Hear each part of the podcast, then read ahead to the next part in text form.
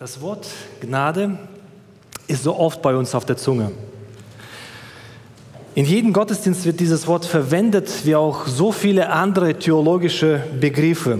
Und umso wichtiger ist das, dass wir darüber uns im Klaren sind. Wie sind all diese theologischen Begriffe von Heiligen Schrift her zu verstehen?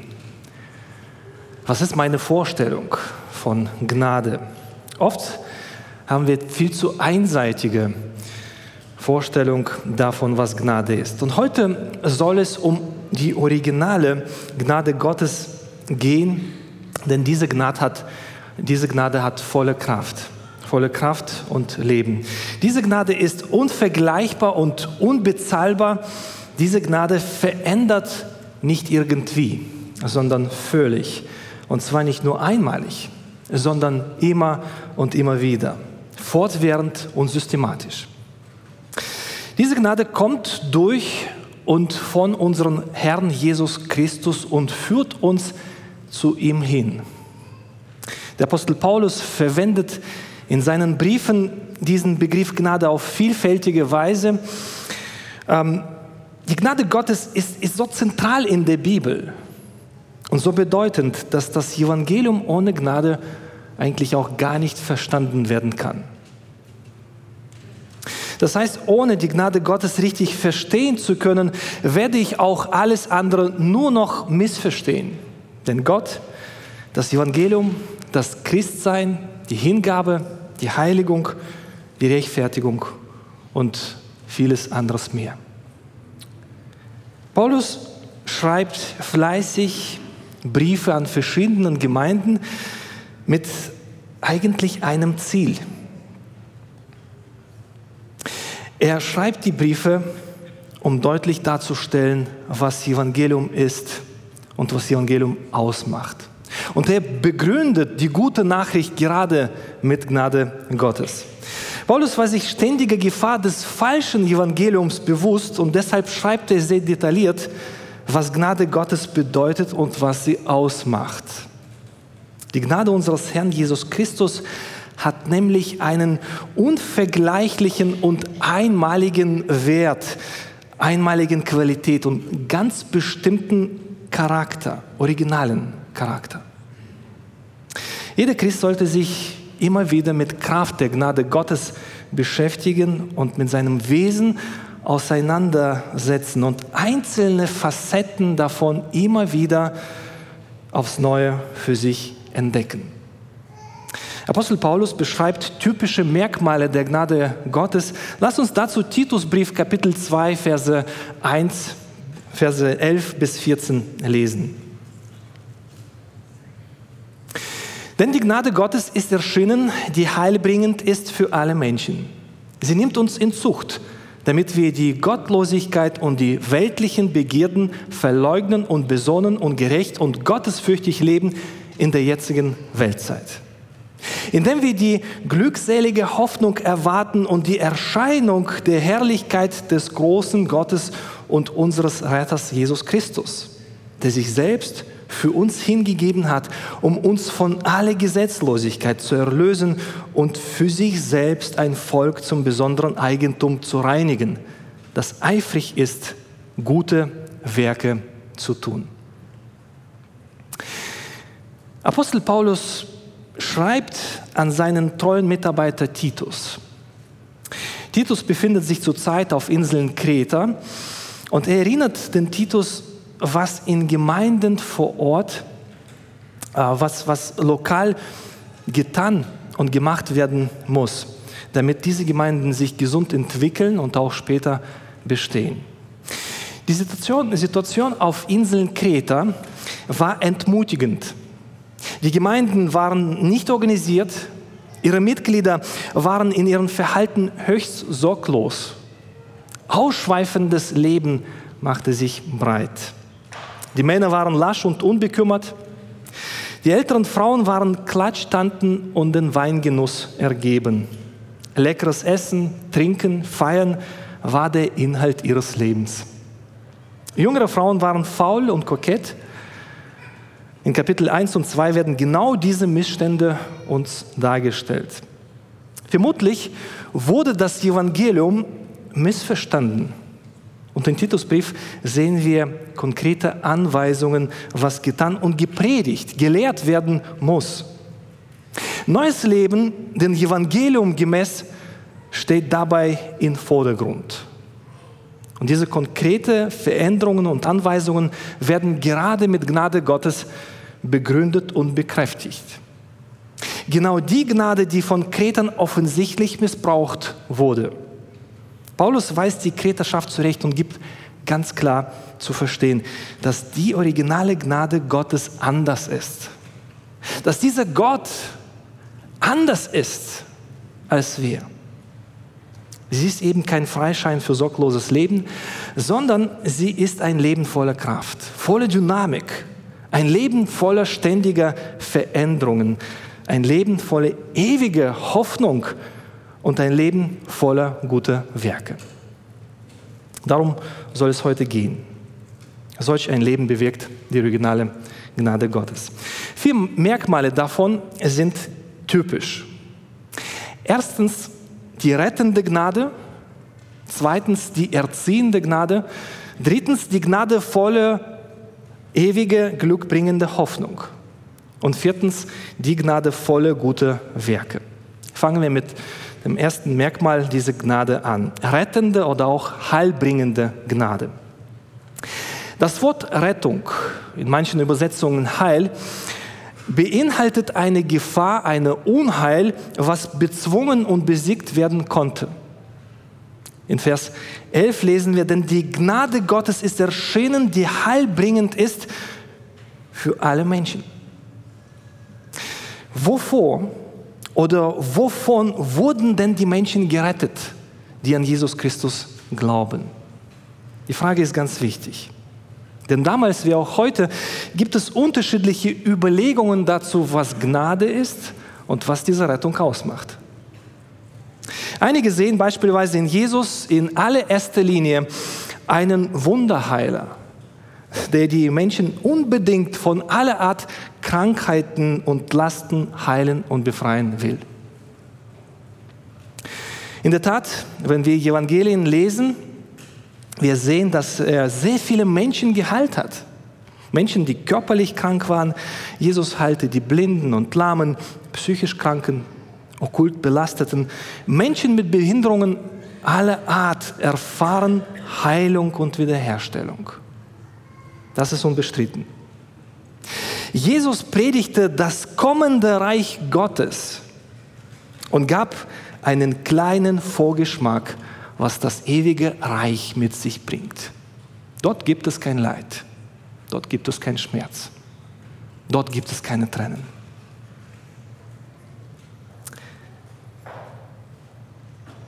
Auch die Apostel, auch sie taten Wunder der Heilung im Namen Jesu, damit das Evangelium bekräftigt werden konnte. Doch wovon ist beim Evangelium eigentlich die Rede? Die Gefahr ist recht groß, die Schwerpunkte der Verkündigung anders zu legen, als es von Gott alle Ewigkeit gedacht ist. Und darum geht es.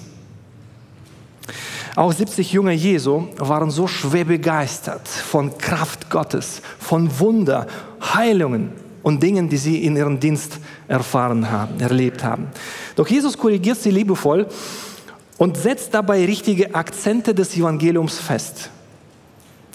Denn Jesus geht es immer weit mehr als nur Qualität deines Lebens hier auf dieser Erde.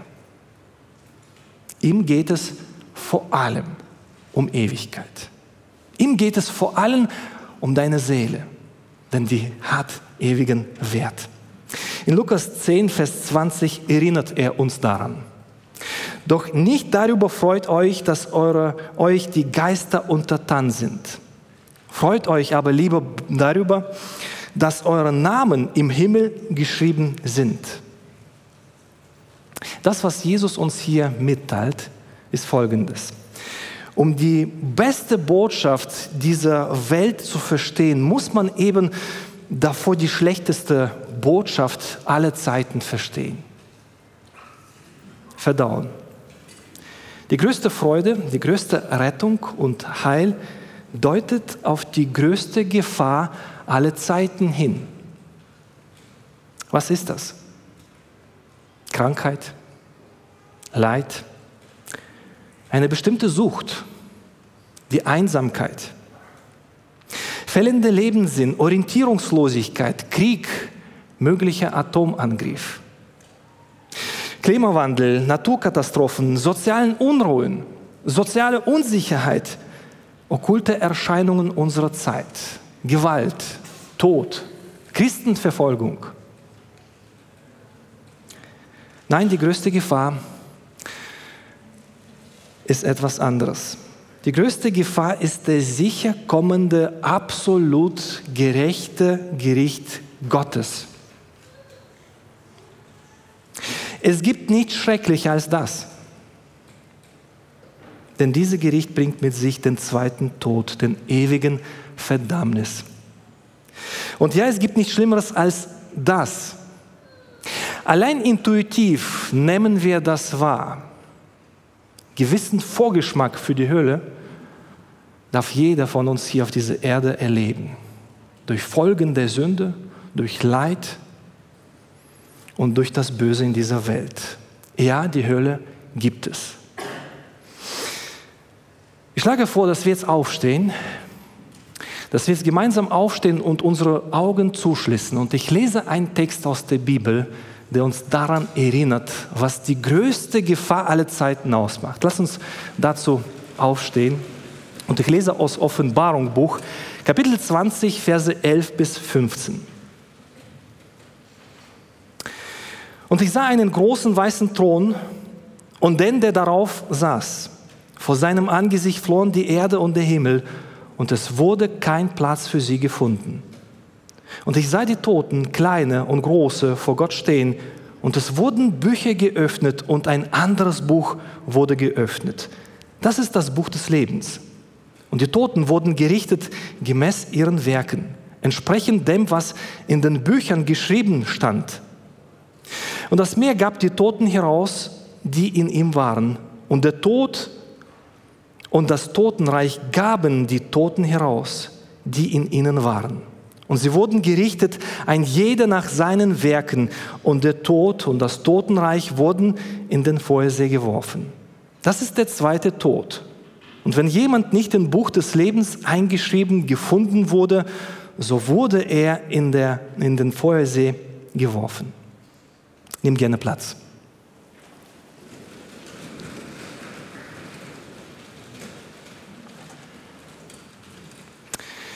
Wie tragisch, dass heute gerade diese Gefahr völlig ignoriert wird, völlig außer Acht gelassen wird, kleingeredet wird.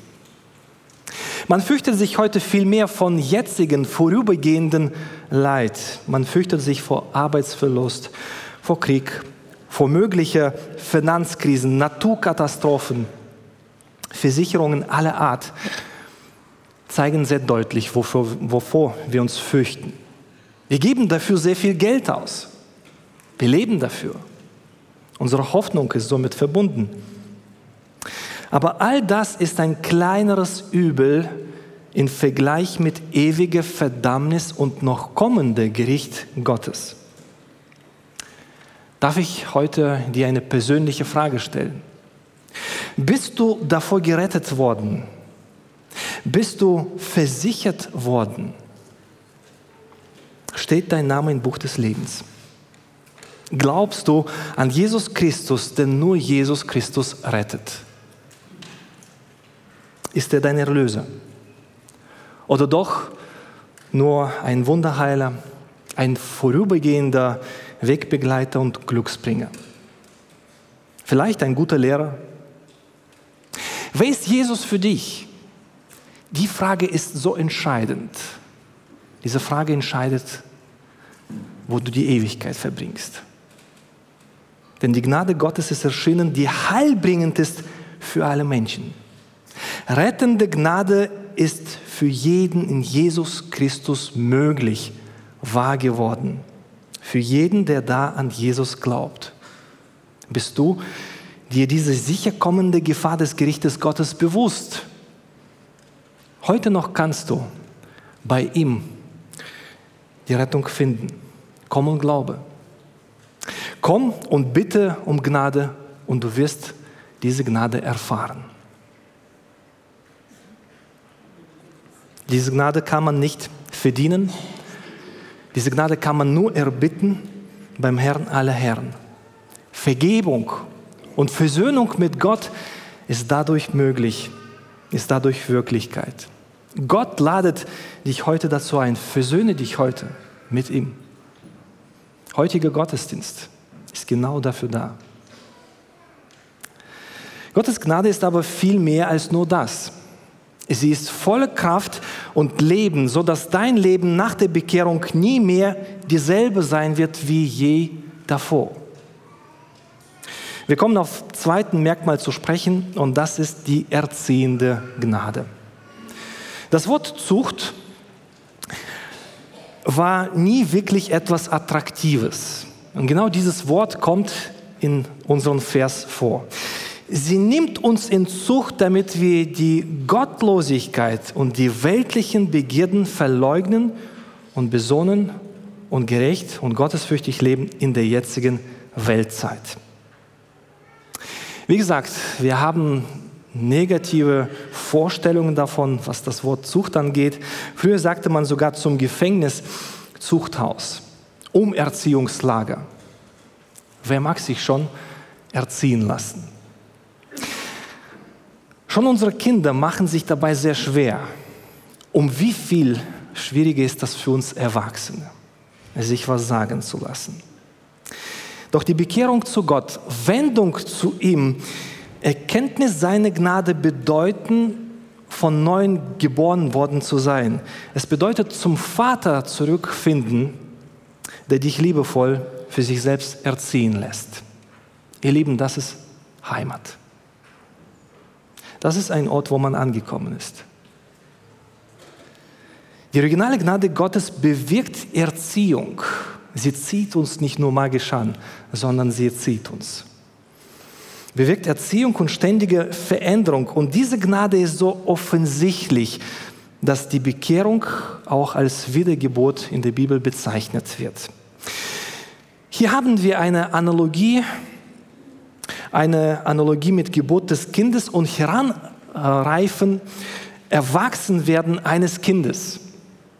Die Geburt eines Kindes und das Erwachsenwerden ist offensichtlich für alle, genauso wie die Wiedergeburt und Heranreifen zu Christus eines Christen. Das kann man nicht verbergen. Mit Bekehrung wurde die Veränderung des Charakters im Gang gesetzt und diese permanente und fortwährende Veränderung nennt die Bibel Heiligung. Letzten Sonntag haben wir davon gehört. Heiligung ist eine Phase, wo wir von Gott der Gnade umerzogen werden. Das bedeutet, dass Gott, Heilige Geist, der in uns Raum genommen hat, permanent in uns Ordnung und Platz schaffen will, Raum schaffen will und uns verändern möchte. Das bedeutet, früheres Verhalten, Fühlen, Denken aktiv abzulegen und Neues permanent und ständig anzueignen. Und natürlich setzt das Demut voraus. Lernen ohne Demut geht gar nicht. Bedeutet, sich selbst an dieser Stelle und seine eigene Werte, Weltanschauung immer wieder in Frage zu stellen. Zugleich aber Gott vertrauen lernen. Von ihm sich formen lassen. Es bedeutet, sich von Gott ganz bewusst in Zucht nehmen zu lassen, ein demütiger Weg, wo man sich von Gott was sagen lässt. Genau das meinte Jesus Christus, als er in Johannes Evangelium Kapitel 10, Vers 27 folgendes sagte. Meine Schafe hören meine Stimme und ich kenne sie und sie folgen mir nach. Das sagt unser Herr. Ein häufiger Missverstehen der Erlösung ist aber zu meinen, dass es dabei nur um mich geht und um meine Bewahrung vor der Höhle. Dem ist definitiv nicht so. Gottes Gnade ist nicht nur ein Ziel, uns zu erretten vor sicher kommende Gericht Gottes, sondern auch diese Gnade erzieht uns. Gott macht uns ihm entsprechend, nicht nur durch die Rechtfertigung, sondern auch durch die gegenwärtige und fortwährende Heiligung. Und leider gibt es heute sehr viele falsche Ansichten und Vorstellungen davon, wie Heiliger Geist heute wirkt. Sogenannte Hypergrace-Bewegung verbreitet äh, heute falsches Denken über Gnade Gottes und Wirken des Heiligen Geistes. Joseph Prinz ist ein Vertreter dieser Bewegung. Er gehört dazu und in seinem Buch zur Herrschaft bestimmt ist ganz klar eine Schieflage der Rechtfertigungslehre zu erkennen. Und ja, ich würde es nicht scheuen zu sagen, eine Art Irrlehre zu erkennen, wo er unter anderem Folgendes sagt. Der Heilige Geist überführt niemals von ihren Sünden. Er kommt niemals und steht deine Fehler heraus, es braucht keine Offenbarung von Heiligen Geist, um zu sehen, dass du versagt hast. Was sie hingegen brauchen, wenn sie wissen, wenn sie versagt haben, ist vielmehr, dass Heilige Geist sie von ihrer Gerechtigkeit überzeugt. Mich persönlich wundert nicht, dass so ein Buch zum Bestseller wurde. Es hört sich nämlich richtig gut an. Eben genau das wollen Leute hören. Rechtfertigung ohne Heiligung, ohne Überführung und ohne Erziehung. Genauso wie die Kinder sich ihre Kindererziehung vorstellen. Genauso wie mein Fleisch sich das vorstellt. Genau danach hört sich das an. Und genau dazu führt es. Du kannst zu Gott kommen, wie du bist, und du kannst auch so bleiben, wie du bist. Gott liebt dich. Er hat überhaupt kein Problem mit dir. Du kannst tun und machen, was du möchtest. Es ist zwar richtig, dass du zu Gott kommen kannst, so wie du bist, aber es ist eben genauso wichtig und richtig zu verstehen, du darfst nicht bleiben, so wie du bist. Denn die Gnade Gottes rettet und verändert. Nicht nur am Tag der Bekehrung, sondern auch danach. Immer und immer wieder. Diese Gnade erzieht und ermahnt, überführt auch nach der Bekehrung. Denn gerade danach sind wir sensibel auf die überführende und wohlgemerkt nicht verdammende Stimme Gottes. Gott führt uns ans Licht bis zum Lebensende. Ein Beispiel dazu finden wir in Offenbarung Kapitel 3, Vers 19. Hier lesen wir, alle, die ich lieb habe, die überführe und züchtige ich. So sei nun eifrig und tu Buße. Das sind Worte, die an die Gemeinde gerichtet sind, an uns gerichtet worden sind. Erziehende Gnade bewirkt Demut, bewirkt Umkehr und Umdenken, und zwar immer und immer wieder aufs Neue. Und deshalb ein wesentlicher Teil der Verkündigung damals, genauso wie auch heute, ist die Überführung von Sünden der Gläubigen wohlgemerkt. Apostel Paulus erinnert daran Titus, Timotheus und sagt, verkündige unerschrocken das Wort Gottes. Und das bedeutet auch zugleich Erziehung Gottes. In 2 Timotheus Brief Kapitel 4, Verse 2 bis 4 lesen wir, verkündige das Wort, tritt dafür ein, es sei gelegen oder ungelegen, überführe, tadle, ermahne mit aller Langmut und Belehrung. Denn es wird eine Zeit kommen, da werden sie die gesunde Lehre nicht ertragen, sondern sich selbst nach ihren eigenen Lüsten Lehre beschaffen, weil sie empfindliche Ohren haben. Und sie werden ihre Ohren von der Wahrheit abwenden und sich den Legenden zuwenden. Exakt die Zeit, wo wir uns befinden. Warum ist die erziehende Gnade so wichtig? Warum ist das überhaupt notwendig, darüber sich Gedanken zu machen? Weil Gott mit dir und mit mir noch nicht fertig ist. Vertreter Hyper-Grace-Bewegung äh, sind offensichtlich da eine andere Meinung und Ansicht. Sie verwechseln die Überführung mit dem Verdammnis. Das ist jedoch nicht ein und dasselbe. Ich möchte betonen, der Heilige Geist verdammt nicht die Gläubigen. Er überführt, er zieht, er baut die Beziehung zu Gott auf. Er sagt, da sind Dinge in deinem Leben, die sind nicht in Ordnung. Komm zu mir und ich helfe dir dabei. Du musst damit nicht alleine bleiben. Ich habe die Macht, dich zu verändern. Verdammnis dagegen sagt, du bist nicht gut, du bist meine nicht wert, geh weg von mir. Und das ist natürlich nur im Sinne Teufels.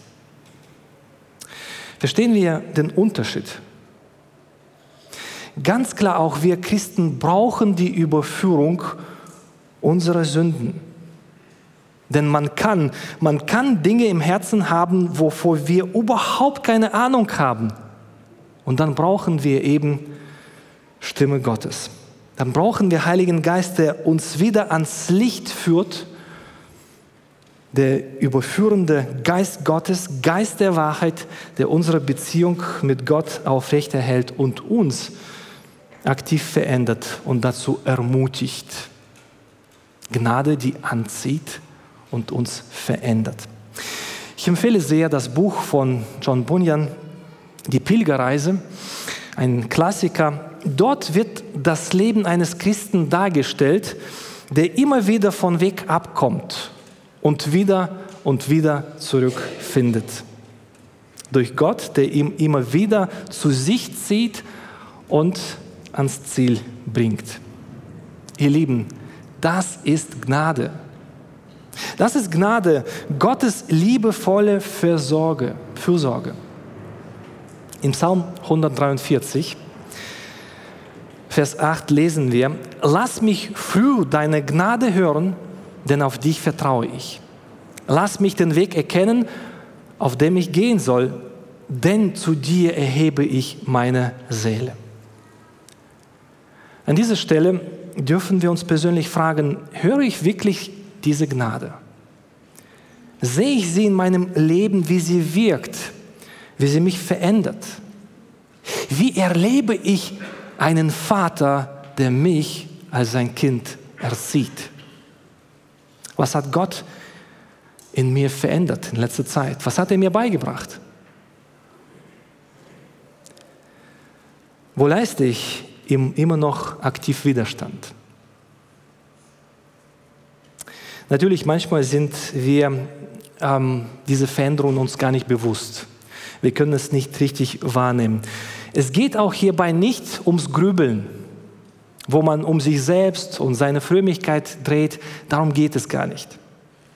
Wenn du jedoch in Sünde, in eine bestimmte Sünde verharrst, Sünde der Habsucht, der Streitsucht, Bitterkeit, Pornografie und Ähnlichen, dann gibt es mehr als einen Grund für Sorge. Kehre um, leite heute noch konkrete Schritte ein, geh ans Licht damit. Gott will dich da nicht allein lassen. Stell dich der erziehenden Gnade Gottes zur Verfügung, um zu sehen, wie mächtig Gott wirklich ist. Er kann und er will dich verändern. Und das Schöne ist, du hast als wiedergeborener Mensch die Kraft, Sünde Nein zu sagen, Sünde zu entsagen, zu entfliehen. Gottes Gnade hat Kraft der Erneuerung, jede Veränderung ist dadurch möglich und Realität. Das ist entscheidend, dass wir das nicht vergessen. Dass wir die Verse auswendig lernen, die uns deutlich sagen, wer wir in Christus sind. Dritte Merkmal der originale Gnade Gottes ist die Gnade volle, ewige, glückbringende Hoffnung. Wir lesen in Vers 13, indem wir die glückselige Hoffnung erwarten und die Erscheinung der Herrlichkeit des großen Gottes und unseres Retters Jesus Christus. Warum ist die Hoffnung so wichtig? Nun, die Hoffnung ähm, macht meine Motivation aus, etwas zu tun oder etwas zu lassen. Wir können nicht ohne Hoffnung. Jeder von uns hofft auf irgendetwas. Deshalb ist die Hoffnung so überlebenswichtig. Gottes Gnade schenkt und richtet unseren Blick auf unvergängliche Hoffnung in aller Ewigkeit. Unsere Hoffnung ist mehr als vorübergehende Rettung, als vorübergehende Erscheinung jetzt und hier. Wer seinen Blick auf Hoffnung auf jetzt und hier setzt, wird nur noch enttäuscht sein. Diese Enttäuschung kennen wir. Wir erleben sie täglich. Warum ist das so? Weil unsere Herrlichkeit, das ist wichtig, weil unsere Herrlichkeit kommt nicht aus dieser Welt. Sie ist nicht hier zu finden. Wir suchen vergeblich hier danach. Alles hier wird vergehen. Deine Gesundheit, dein Besitz, dein Ansehen, dein Ruhm, dein Wissen, alles, was dir lieb und teuer ist, alles, was gut ist, gute Gaben von Gott, auch die werden vergehen. Was wirklich zählt, ist die kommende, noch kommende Herrlichkeit unseres Herrn Jesus Christus. Und das dürfen wir nicht vergessen. Sein kommender Reich ist unsere Motivation, heute in Heiligung zu wachsen und zu leben. Und unser Leben auf ihm ausrichten. Unser altes Leben abzulegen und Neues anzueignen. Und meistens, meistens scheitern wir gerade da, indem wir unsere Hoffnung auf jetzt und hier setzen. Genau damit verlieren wir unseren Blick der ewigen Hoffnung. Genau damit wird das Irdische total überbewertet mit weitreichenden Folgen. Zugleich bedeutet diese Hoffnung aber nicht, ähm, wie einige meinen, nichts zu tun und einfach nur noch zu beten und zu warten, bis der Herr kommt. Dem ist nicht so. Ewige Hoffnung bewirkt jede Menge Aktivitäten. Und zwar schon jetzt und hier. Das wäre der vierte Merkmal der Gnade Gottes, nämlich die gnadevolle gute Werke. Da sind wir wieder bei der Frage, wozu hat Jesus dich erlöst? Jesus Christus hat sich selbst hingegeben, nicht nur um dich zu erretten, auch nicht nur um dich zu heiligen und auf jenseits vorzubereiten, sondern auch damit er dich heute, jetzt und hier gebrauchen kann. Wofür? Für gute Werke. In Vers 14 lesen wir, der sich selbst für uns hingegeben hat, um uns von aller Gesetzlosigkeit zu erlösen und für sich selbst ein Volk zum besonderen Eigentum zu reinigen, das eifrig ist, gute Werke zu tun. Dieser Vers besagt, dass äh, wir Werk seiner Erlösung sind, nicht aber das Endziel. Ziel der Erlösung ist Gott selbst und sein wunderbarer Plan. Wir sind sein besonderer Eigentum, teuer erkauft worden.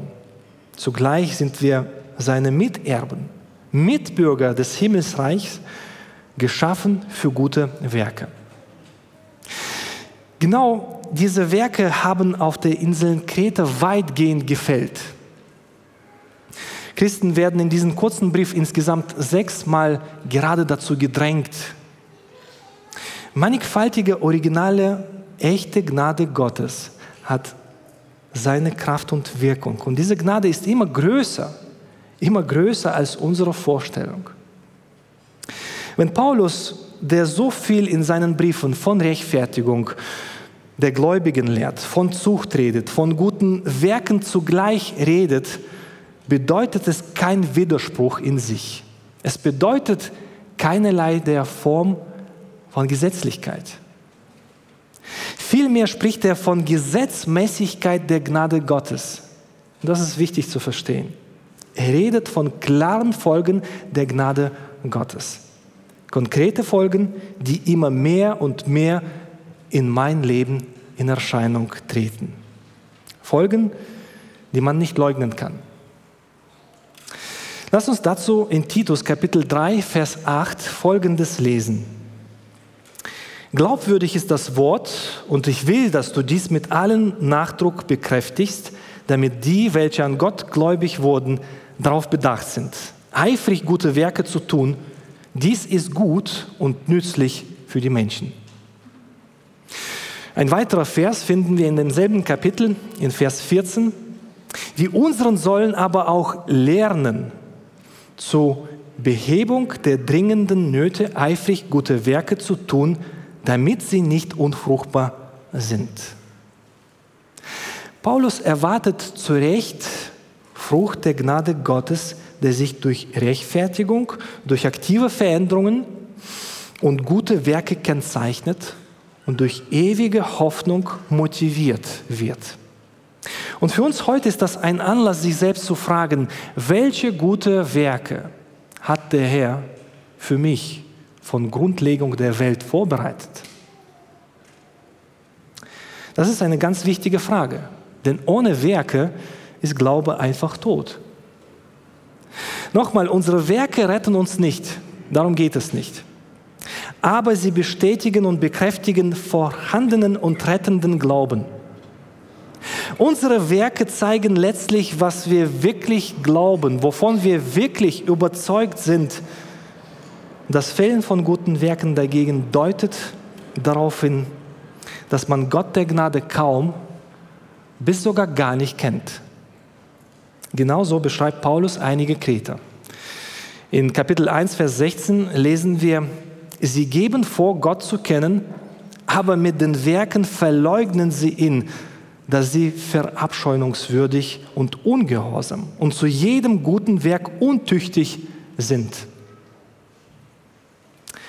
Das Problem der Kreter war ein ausschweifender, ich-zentrierter Lebensstil im Mantel der religiösen Zugehörigkeit.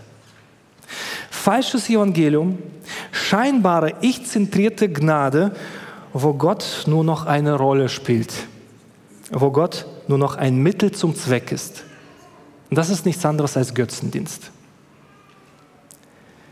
Echte Gnade Gottes ist viel mehr als nur Rechtfertigung. So viel mehr als nur Zustand von Dasein. Es ist eben auch dahingehend werden. Und daran erinnert Paulus die Kreter. Es geht darum, dass wir Christus ähnlicher werden dass wir in ihm und zu ihm wachsen, in Liebe, in Wahrheit. Wir Christen dürfen deutlichen Unterschied kennzeichnen durch unser Leben und Wandeln. Durch unsere Ehen, Familien, Gemeinden dürfen wir Anbetung Gottes zum Ausdruck bringen. Das ist das Schönste, was es überhaupt gibt. Jesus sagte, dass gute Werke ein helles, deutliches Licht ein Zeichen für diese Welt ist. In Matthäus Evangelium Kapitel 5, Vers 16 lesen wir, so soll euer Licht leuchten vor den Leuten, dass sie eure guten Werke sehen und euren Vater im Himmel preisen. Ihr Lieben, da wo Gott angebetet wird, sind reichlich gute Werke vorhanden. Und das ist keine Gesetzlichkeit, das ist Gemäßigkeit der Gnade. Nächste Woche haben wir und feiern wir Fest der Kulturen. Und das soll ein helles Licht sein für Köln. Wir wollen damit nicht so sehr auf unsere gute Gemeinde aufmerksam machen, sondern auf unseren guten Gott aufmerksam machen. Darf ich dich fragen, bist du dabei? Wir brauchen viele Mitarbeiter. Das ist eine super Möglichkeit dem Herrn und anderen Menschen zu dienen. Und das ist unter anderem Gottes Gnade in Aktion. Gnade Gottes will immer, will immer zum Ausdruck kommen, sie verherrlicht Gott auf eine konkrete, bestimmte Art und Weise. Wo investierst du heute deine Zeit, deine Geld, deine Energie hin? Das wird wohl auch das Wichtigste in deinem Leben sein. Das wird auch dich und dein Leben bestimmen. Bedenken wir dabei Folgendes. Wahre Geistlichkeit, wahre Gnade ist nicht Gesetzlichkeit, sondern die Gesetzmäßigkeit. Diese Gesetzmäßigkeit folgen die Rechtfertigung, aktive und fortwährende Heiligung, ewige Hoffnung und Eifer um gute Werke. Diese Reihenfolge im Titusbrief ist nicht zufällig erwähnt worden. Denn ohne Rettung, ohne, Heil, ohne äh, Rechtfertigung und ohne Rettung gibt es auch keine Heiligung. Gibt es keine Hoffnung. Und ohne Hoffnung, ewige Hoffnung, gibt es auch keine Eifer um gute Werke. Genau hier sehen wir, wie das eine in das andere, in das andere reingreift wie alles Sinn macht. Und das ist echte Gnade unseres Herrn Jesus Christus. Lass uns danach uns richten, danach uns ausstrecken, dass diese Gnade von Tag zu Tag umso heller in unserem Leben leuchtet und Gestalt annimmt und unseren Herrn Jesus Christus verherrlicht. Erstens die rettende Gnade, die erziehende Gnade, die Gnade volle, ewige, glückbringende Hoffnung und viertens die gnadevolle gute Werke. In diesem Sinne, die Gnade unseres Herrn Jesus Christus sei mit euch allen. Amen.